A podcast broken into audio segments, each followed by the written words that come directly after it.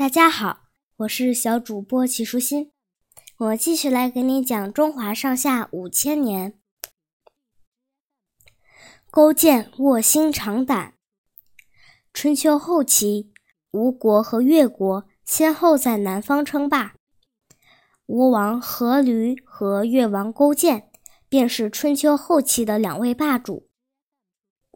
公元前四百九十六年，吴王阖闾率军攻打越国，阖闾因为轻敌大意，虽然兵力上占优势。结果却被越国的军队打败，身负重伤的阖闾在退兵途中因伤重不治而亡。临终之时，阖闾要求儿子夫差日后一定要报仇雪恨。夫差继位后，谨记先父遗训，积极训练军队，伺机报仇。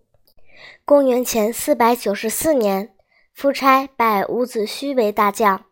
率大军从太湖走水道进攻越国，越王勾践闻讯后，立刻率军迎击吴军，两军在夫交山展开激战，史称夫交之战。在这次大战中，越国惨败，越王勾践被俘。勾践为了保全性命，被迫接受夫差的条件。携妻眷到吴国为奴，在吴国，勾践被安排在阖闾陵墓旁边的一间石屋里，负责给夫差喂马。每次夫差坐车出去，勾践都要把马给他拉出来。在此期间，越国大臣范蠡一直陪伴在勾践身边。做着地位低贱的杂役，他们挨饿受冻，饱受凌辱。为避免惹来杀身之祸，他们不敢有丝毫怨言，就这样生活在屈辱之中。勾践不禁绝望地说：“难道我就要这样终老一生吗？”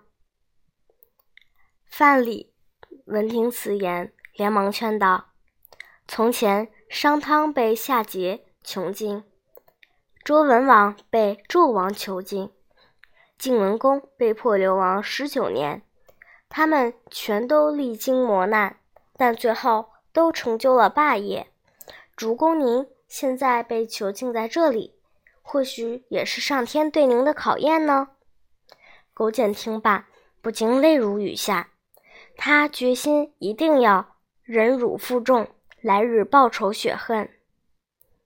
从此，勾践表面上对吴王夫差恭恭顺顺，却把仇恨深深地藏在心底。就这样，骗得了夫差的信任。两年之后，夫差认为勾践真心归顺了自己，就放他回国了。勾践回到越国后，时时刻刻想着如何复国。他每天晚上睡觉不用褥，只铺些柴草，还把一个苦胆挂在座位上边。每天坐下休息、躺下睡觉之前，都要仰起头尝尝苦胆的滋味。吃饭喝水之前也要尝尝苦胆。他常常对自己说：“你难道已经忘记在吴国所受的耻辱了吗？”就这样。勾践卧薪尝胆，励精图治，全力恢复国力。他亲自下田耕种，还叫夫人带头纺麻织布，为增加百姓的积蓄，使大家安心生产。又向百姓承诺七年不收赋税。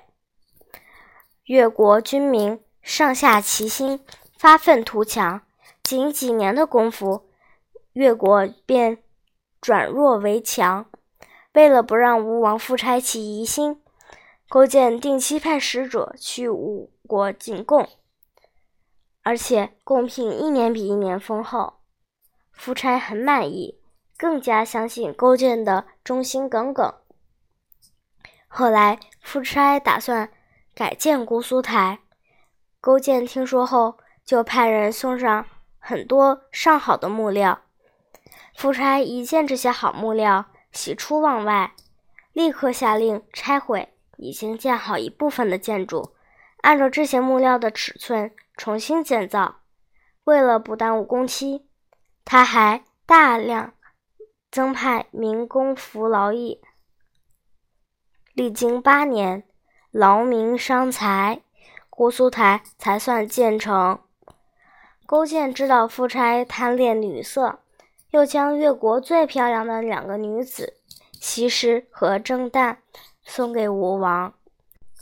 夫差自从得到这两个美女后，整天沉迷女色，很少过问国事。公元前四百八十二年。吴王夫差和晋、鲁等国诸侯到黄池会盟。勾践知道此时吴国都城空虚，便抓住机会，统帅五万大军直捣吴国。鏖战三日，越军攻下了吴国都城，活捉了吴国太子。夫差在黄池听到这个消息后。一面派人去越国求和，一面急忙带兵回国救援。勾践看到吴国实力尚存，一时很难灭掉他，便答应讲和，从吴国退兵。四年之后，趁吴王夫差再次北上进攻齐国，勾践集中了全国的兵力进攻吴国。夫差猝不及防，回师途中。被越军击败，越军长驱直入，将吴王夫差一直赶到姑苏山上。夫差走投无路，只好拔剑自刎。吴国就此灭亡，越国成为春秋时代最后的强国。